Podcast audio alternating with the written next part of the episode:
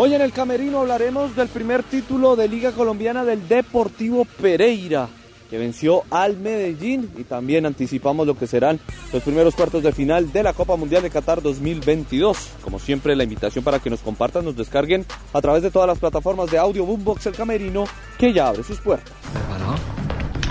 Ya sabe, con toda, con toda sale, Entras en el camerino, sabrás de la vida de los más reconocidos.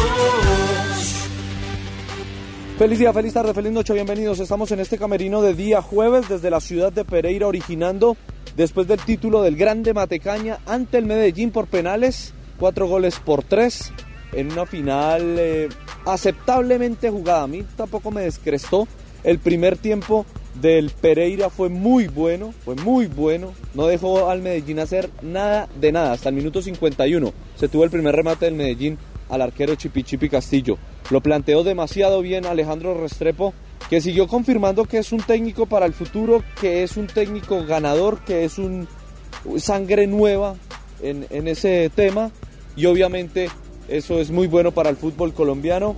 Merecido o no, cada uno sacará sus conclusiones. Yo creo que entre los dos, sí, es el que más se mereció por lo planteado durante todo el torneo y sobre todo por la nómina que tenía y el lugar hasta donde llegó. El Pereira es un equipo modesto con jugadores dos buenos top para llamarlo así y el resto que le trabajan y que guerrean y que luchan cada uno de los momentos de, de los compromisos. Estoy hablando de Leonardo Castro y allí si quieren pueden meter a, Johnny Vázquez. El resto son el Pecoso Correa con experiencia, Carlos Ramírez con experiencia, Berrío, Brian León, que todo parece indicar que va para Barranquilla, eh, tiene pelados jovencitos muy buenos, caso Garcés que ha estado en Selección Colombia, Fori, eh, Goes que se lesionó para el último compromiso y creo que el Pereira mostró que un equipo con dos o tres muy buenos jugadores, un buen entrenador,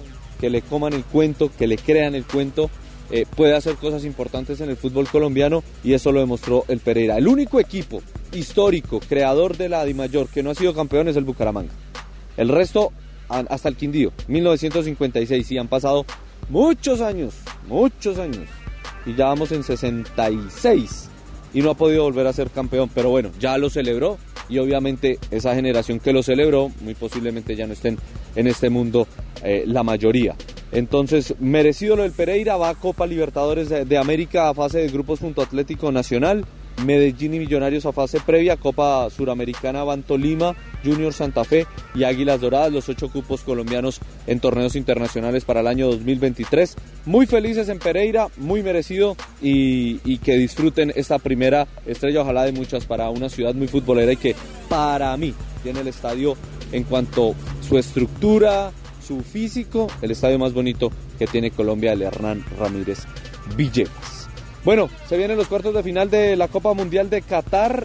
Vamos a comenzar con Brasil ante Croacia a 10 de la mañana. Yo creo que eh, va a ser un partido que el primer tiempo no nos va a dar mucho, pero que el segundo estoy casi seguro que Brasil obviamente va a sacar y va a desplegar todo su fútbol, pero que Croacia le va a dar trabajo y sobre todo en la primera parte al equipo de Tite que va a tener a Neymar obviamente desde el comienzo ya recuperado con el 90 minutos de fútbol.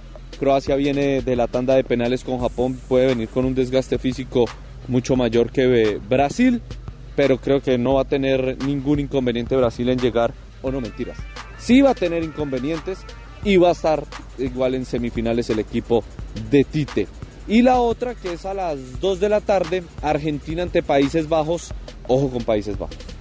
Porque por acá, por este lado del mundo, Argentina, Argentina, Argentina, Argentina, sí, pero Argentina no ha hecho grandes partidos. Que uno diga, uy, qué buen partido. No, yo no se lo he visto en este mundial. A Holanda tampoco. Pero el de Estados Unidos no me gustó, por ejemplo. El de Ecuador no me gustó. Pero la victoria ante Senegal fue. Es que es un equipo, creo que es. No, que no juega bien. Es un equipo ordenado y contundente arriba. Y con Gakpo, creo que, que ha sido una de las revelaciones del mundial. Creo que eh, lo ha sacado bien Luis Vangal. Yo me inclino a que ese partido se va a ir a extratiempo. El, el país es bajo Santiago, eh, Argentina, pero bueno, vamos a ver qué sucede y les estaremos contando en el próximo camerino que ya cierra sus puertas.